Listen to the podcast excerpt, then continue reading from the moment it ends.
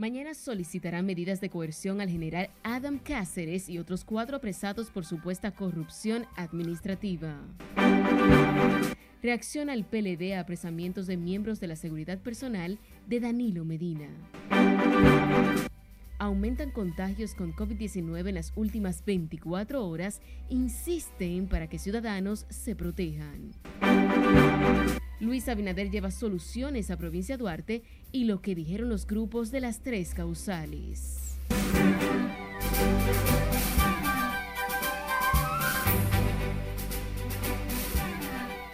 Muy buenas noches, bienvenidos a esta emisión de fin de semana de Noticias RNN. Soy Anais de León, para nosotros es un placer ser su referente informativo cada noche. Iniciamos con el general Adam Cáceres Silvestre, jefe de la seguridad personal del expresidente Danilo Medina, quien deberá dormir otra noche en la cárcel provisional de Ciudad Nueva junto a cuatro personas vinculadas a él acusadas de corrupción administrativa en el saliente gobierno. Y como nos cuenta Laura Lamar, la Procuraduría especializada en persecución de la corrupción administrativa solicitará mañana medidas de coerción contra todos. Sí, que tienen relaciones personales, sin duda, de, sí, personales, y también, en cierta forma, la pastora participó en algunos negocios. El ex jefe de seguridad del expresidente Danilo Medina, general Adams Cáceres y otras cuatro personas pasarán otra noche en la cárcel del Palacio de Justicia del Distrito Nacional, donde permanecen detenidos por presunta corrupción administrativa y enriquecimiento ilícito. Hoy visitó al general su abogado, se quejó porque el Ministerio Público no le ha entregado la acusación. A, nosotros por política no, entendemos a, tipificar, pero sí lo que se le dio que la ley establece unas formas por ejemplo, el arresto cuando una persona no comparece, digamos, ¿no? Entonces aquí yo estoy compareciendo todo, segunda ocasión sin ningún problema y te arrestan. Entonces parecería que el interés es llevarte detenido a una medida de coerción para lograr cosas que quizás los hechos no tienen. También Félix Portes, representante legal del coronel de la policía, Rafael Núñez de Asa, denuncia violaciones al derecho de la defensa. Les pregunté que si le dieron copia de la orden de arresto. Me establece que no, que no le han dado copia. Obviamente yo no tengo copia. Es decir, que todavía eh, de manera formal no sabemos los tipos penales que se le imputan, solamente lo sabemos de manera extraoficial por todo lo que ha salido en la prensa y por la misma comunicación de la Procuraduría General de la República. Cuentan que fueron detenidos en la Procuraduría General de la República, donde previamente fueron citados para continuar con los interrogatorios que les realizan como parte de la investigación por presunta corrupción administrativa en la saliente gestión de Danilo Medina. Por el caso también fueron apresados los pastores Rosy Guzmán, supuesta testaferra de Adams Cáceres Silvestre, el hijo de ella, Tanner Flete, y el también militar Raúl Alejandro Girón Jiménez. La PETCA anunció que presentará mañana la solicitud de medida de coerción contra los cinco apresados. Laurila Mar, RNN. A propósito de este tema, el Ministerio Público informó que ocupó bienes millonarios al general Adán Cáceres Silvestre, a la pastora Rosy Guzmán Sánchez y los demás apresados ayer como parte de la primera fase de la Operación Coral. Lo acusan, junto a los demás detenidos, de estafa contra el Estado, coalición de funcionarios, asociación de malhechores, falsificación de documentos públicos, lavado de activos provenientes de actos de corrupción y porte y tenencia ilegal de armas de fuego. Los cinco acusados fueron apresados en 27 allanamientos realizados ayer en las provincias Santo Domingo, San Pedro de Macorís, Monte Plata y Samaná. La operación es dirigida por los titulares de la Procuraduría Especializada de Persecución de la Corrupción Administrativa y la Dirección General de Persecución del Ministerio Público. Y como una persecución política definió hoy el PLD el apresamiento del jefe de seguridad personal del expresidente Danilo Medina, general Adán Cáceres Silvestre, acusado junto a cuatro personas más de corrupción, lavado de activos y asociación de malhechores. Y como nos cuenta Ana Peguero, vincula la acción del Ministerio Público a una estrategia del actual gobierno para encubrir supuestas debilidades de atención de temas sensibles como la pandemia del COVID-19. Todo el mundo es inocente hasta tanto se le prueba lo contrario. Garantías procesales, garantías procesales. Confiamos Confiamos en que el Ministerio Público actuará con la debida imparcialidad. La principal fuerza opositora fue tajante al valorar los apresamientos realizados ayer por el Ministerio Público de oficiales encargados de la protección personal del expresidente Danilo Medina. Debemos ser muy cuidadosos porque tengo entendido que es un oficial activo. es un oficial en servicio todavía. Ahora, la posición de nosotros es respeto al debido proceso, presunción de inocencia, garantías de los derechos, de los preceptos legales y constitucionales. Charlie Mariotti atribuyó el apresamiento del general Adam Cáceres Silvestre, jefe de la seguridad personal del expresidente Danilo Medina, como a una supuesta pretensión del actual gobierno por opacar los logros de la gestión saliente del PLD. Pero estamos clarísimos, estamos clarísimos, y si observamos el comportamiento y vemos, nos vamos al pasado, veremos claramente que hay una línea de acción. Primero un golpeo sistemático, tratar de desprestigiar, de matar la obra de gobierno del presidente Danilo Medina. Pero a la vez, a la vez, a la vez, esconder la realidad de su incompetencia. 911, estancias infantiles cerradas, combustibles, alza de canasta de la canasta básica, COVID-19 aumentando, disminución de pruebas PCR. El secretario general habló al concluir una extensa reunión del comité político, en la cual recibieron las propuestas hechas por cuatro comisiones encargadas de evaluar y depurar más de 100 expedientes de aspirantes a dirigir las 39 secretarías. Ganó el apoyar las tres causales como línea del partido.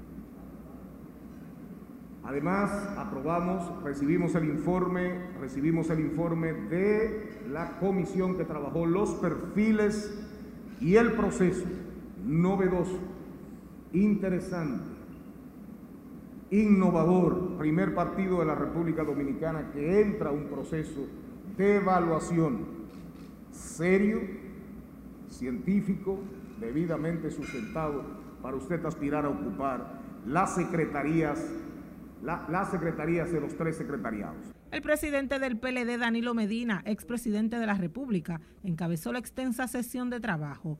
Los preseleccionados por el comité político serán sometidos a la elección del comité central en una asamblea fijada para el día 9 de mayo próximo.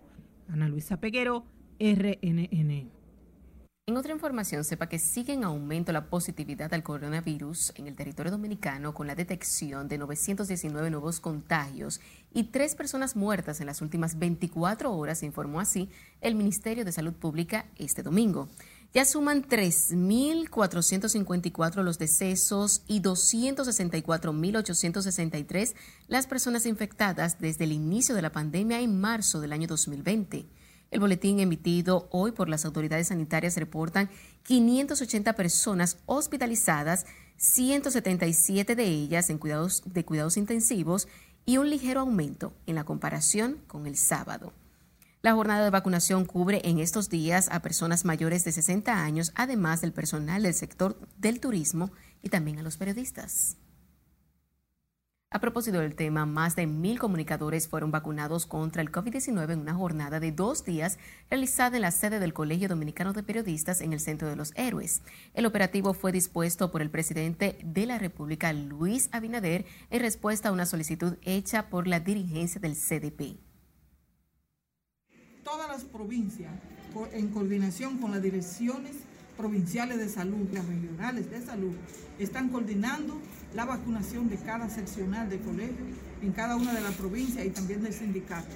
De manera que nosotros estamos muy contentos, muy felices que el señor presidente de la República haya decidido que el sector prensa nacional sea protegido y, e invitar a todos los periodistas, fotógrafos y camarógrafos, locutores, diseñadores y también los choferes de los medios de comunicación que también son compañeros de labores de nosotros, que vengan a vacunarse todo, absolutamente todo, que no se quede nadie sin vacunar. Periodistas, locutores, reporteros gráficos y choferes quienes laboran en medios de comunicación recibieron la primera dosis de inoculación contra el letal virus. Entre el sábado y este domingo, el equipo médico administró 1.200 unidades de fármaco Sinovac de fabricación china. Las autoridades siguen la guerra contra la venta de bebidas adulteradas causantes de muertes a más de 100 personas. En el presente mes, hoy fueron clausurados seis centros de expendios de bebidas alcohólicas, informó el Instituto de Protección de Derechos del Consumidor Pro Consumidor. Su director, Eddie Alcántara, explicó que además de bebidas falsificadas, los inspectores encontraron plagas, productos vencidos, oxidados y en mal estado que amenazan la salud de los consumidores. Cuatro de los establecimientos cerrados están en Santiago, uno en Dajabón, otro en el municipio Los Alcarrizos de la provincia Santo Domingo. Las últimas tres víctimas de alcohol adulterado fallecieron ayer sábado. Las autoridades insisten para que los ciudadanos consuman solo las marcas conocidas con previa confirmación de autenticidad del producto servido. Y ahora nos vamos al barrio Alegría de Los Minas, donde la creciente inseguridad compite con la acumulación de basura. Los residentes de ese sector del municipio Santo Domingo Este claman por mayor atención de las autoridades. José Tomás Paulino con el reporte. No hay cuarto, no se ve nada, no se mueve nada, los negocios están muertos. Con solo entrar al barrio surgen las quejas como estribillo de una canción popular. En Los Minas hay más carencias que esperanzas. Está flojo, no está vendiendo gran cosa, no está haciendo la lucha, pero ahí vamos. ¿Han subido mucho los, precios? No, el, precio se ha mantenido estable, pero en realidad está caro. Muchos como Alberto han perdido la paz debido al aumento de la delincuencia. Se queja por falta de vigilancia policial. La delincuencia nunca se acaba. Que siempre a la luz del día andan donde quiera. Ya estamos huevos de autoridades, no, no, no se ve ni la policía actuando. Pero ese es solo parte del calvario que viven en el barrio Alegría. La acumulación de desechos sólidos se ha erigido en una amenaza a la salud de las familias. Lo único que por las calles donde yo vivo y lo demás, por ahí no pasa un camioncito. Y uno tiene que venir a tirar ahí. Yo no vengo, yo mando. Entonces, más o menos la cosa está. Desempleo, elevado costo de los alimentos es otra pieza del laberinto de infortunio de esta gente abandonada a su suerte. está, medio difícil. Eh, estamos mirando, usted está mirando cómo está la situación aquí, que aquí se llena para de gente y ya está lento, la gente no, no, no hay dinero, no hay dinero en la calle. Dicen que los pequeños comercios han cerrado presionados por las pérdidas económicas debido a la súbita caída en las ventas. José Tomás Paulino, RNN. En otro orden, el Tribunal Constitucional emitió sentencias de 25 expedientes en sesiones celebradas de manera virtual en la presente semana. 14 decisiones son sobre recursos de revisión constitucional de sentencias de amparo, tres sobre solicitud de suspensión de ejecución de sentencias y una solicitud de liquidación de astriente. Las reuniones de trabajo fueron encabezadas por el presidente Milton Rey Guevara con la participación de los demás jueces integrantes del Tribunal Constitucional. Cambiando de tema, la empresa de generación hidroeléctrica dominicana autorizó al consorcio Andrade Gutiérrez Osecón el inicio de la primera etapa de los trabajos para la construcción del complejo hidroeléctrico Las Placetas en provincia Santiago. Incluye la realización de estudios de factibilidad, obtención de los permisos ambientales correspondientes para los próximos cuatro meses. Rafael Salazar, administrador, de la empresa de generación hidroeléctrica dominicana adelantó que Las Placetas será la principal obra de generación hidroeléctrica en el territorio nacional y el Caribe con capacidad para generar 300 megavatios de energía limpia.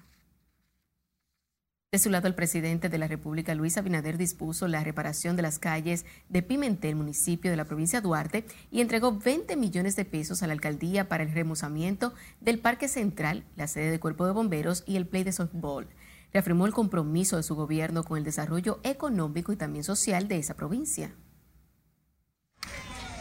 Al mismo tiempo del INE hacer las aceras y contenes donde fuese necesario y coordinar con Noel de la mejor manera en la relación entre la alcaldía, entre la alcaldía y obras públicas. Hemos mejorado, según las informaciones que tenemos, el abastecimiento de agua potable, pero vamos a seguir invirtiendo para mejorarlo más. Pero quiero anunciar aquí que INAPA ya tiene los recursos para iniciar la primera etapa del sistema cloacal de Pimentel y la próxima semana va a iniciar también esa obra. Su agenda de trabajo en la provincia de Duarte incluyó una sesión de Consejo de Ministros para abordar temas prioritarios de esta zona, visitas en los centros de vacunación y supervisión de la construcción de siete viviendas para familias afectadas por un incendio. Sin embargo, el presidente Luis Abinader se encontró con visitas no esperadas. En una de las actividades estaba montado un campamento de los grupos feministas que luchan por la inclusión de las tres causales para despenalizar el aborto en el nuevo Código Penal.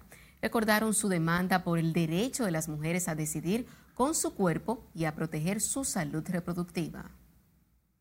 escenario posible lo, lo utilizaríamos para exigir tanto al presidente de la República, Luis Abinader, como a los congresistas, los legisladores y legisladoras, que cumplan con el compromiso que habían hecho en campaña de que las tres causales estuvieran dentro del Código Penal. Pero no es solo por un problema de que ellos se hayan comprometido, sino porque estamos exigiendo un derecho que tenemos las mujeres.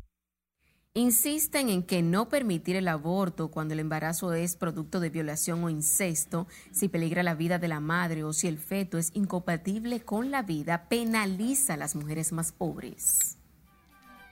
Y recuerde seguirnos en las diferentes cuentas de redes sociales con el usuario arroba noticias RNN y a través de nuestro portal digital porque actualizamos todas las informaciones a las 24 horas del día.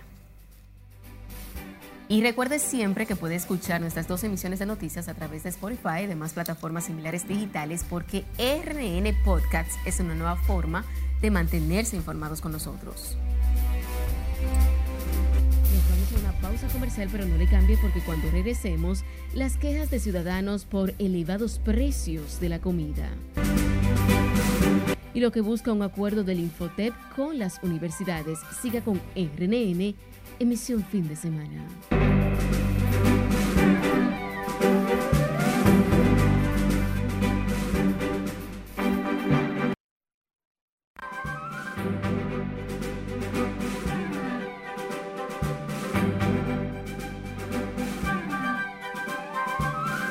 El presidente de Estados Unidos, Joe Biden, con muy buena aceptación en sus primeros 100 días de gobierno, y la India bajo una tormenta por crecientes casos de coronavirus. Esto y más en el resumen de las internacionales de RNN con José Tomás Paulino. Iniciamos en Estados Unidos, donde la mayoría de ciudadanos aprueba los primeros 100 días de mandato del presidente Joe Biden. Pero el lanzamiento de la vacuna contra el coronavirus continúa en casa, mientras a nivel internacional Biden ha golpeado a Rusia con sanciones económicas y generó tensión en las relaciones con Turquía al reconocer el genocidio armenio.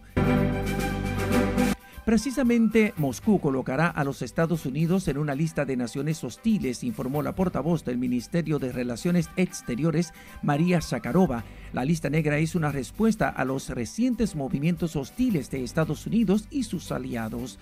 El trabajo sobre el cronograma de naciones malignas comenzó después de otra ronda de acciones hostiles por parte de los Estados Unidos.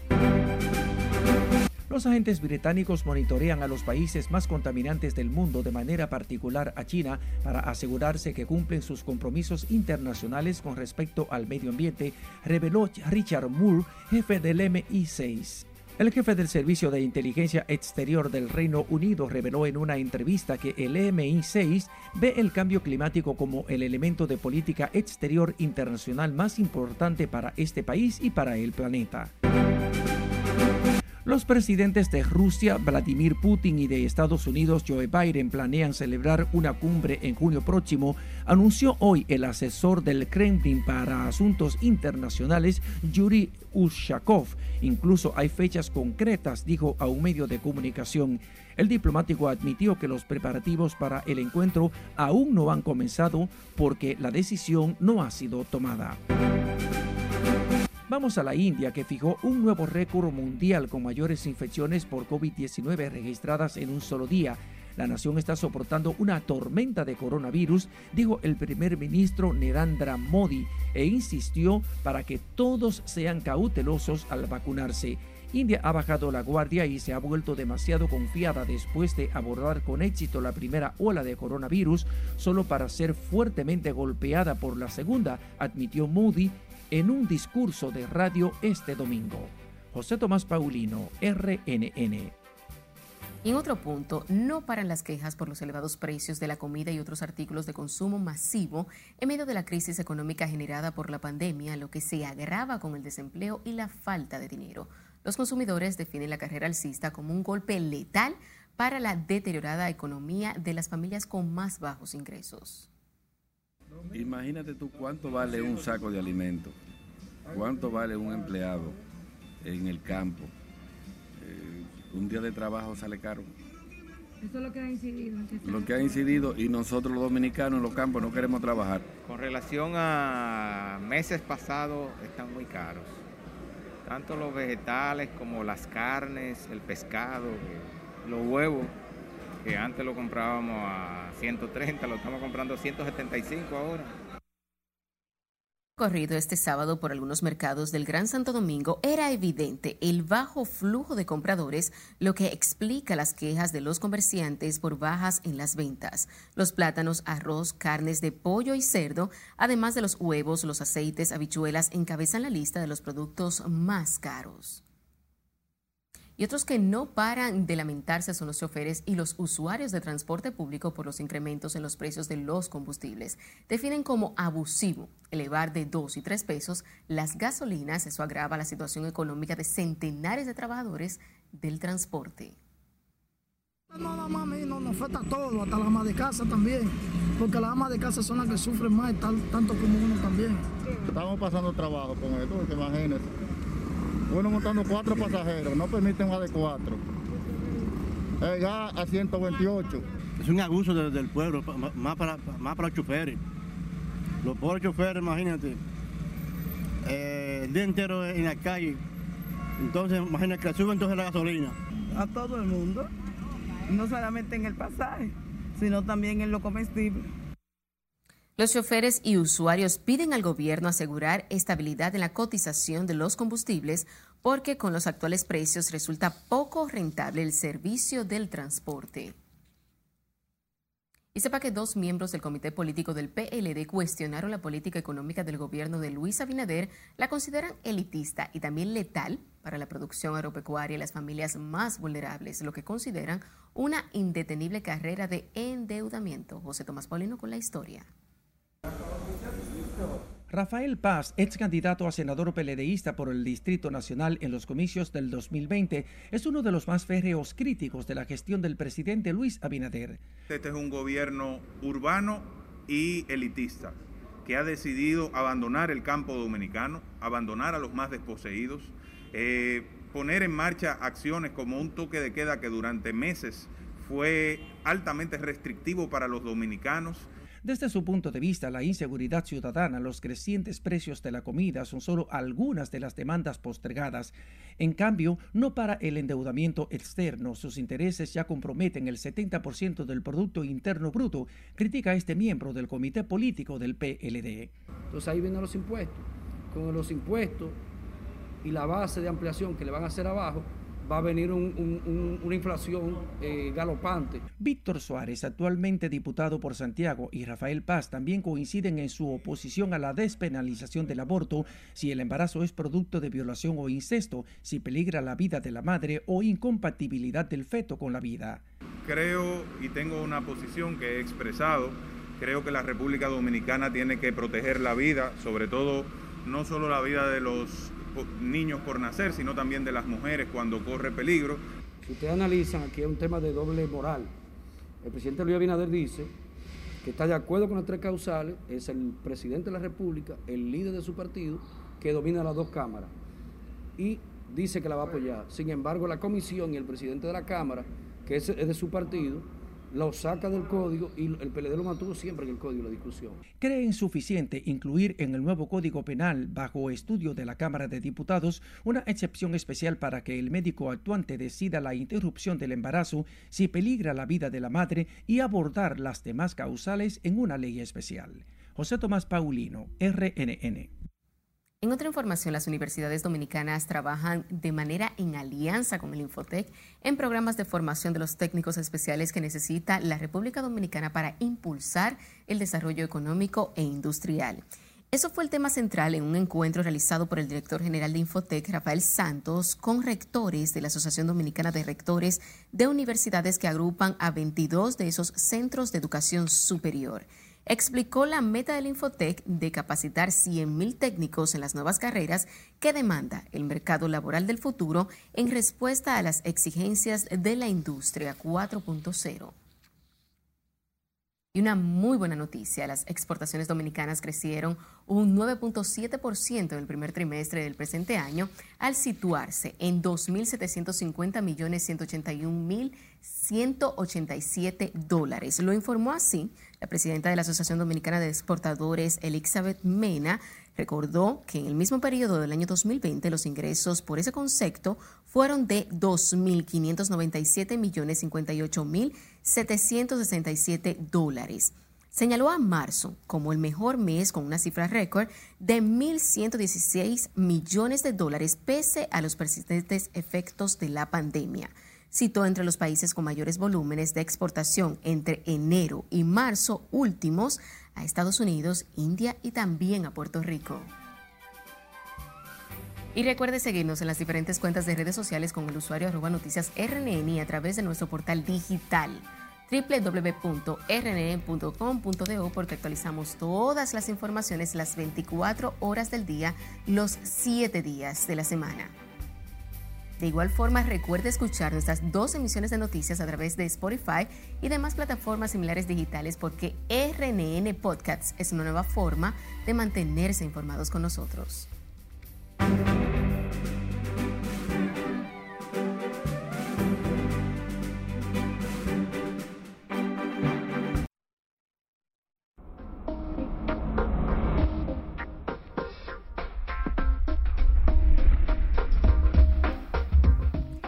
Muy buenas noticias para quienes planean actividades al aire libre. Habrá escasez de lluvias para mañana.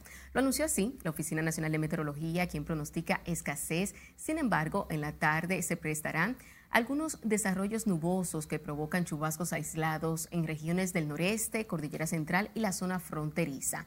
Para el martes prevé incremento en probabilidades de lluvias sobre la aproximación de una vaguada. Las temperaturas se mantendrán altas, por lo que ONAMED recomienda usar ropa fresca e ingerir suficiente agua y evitar la exposición prolongada al sol.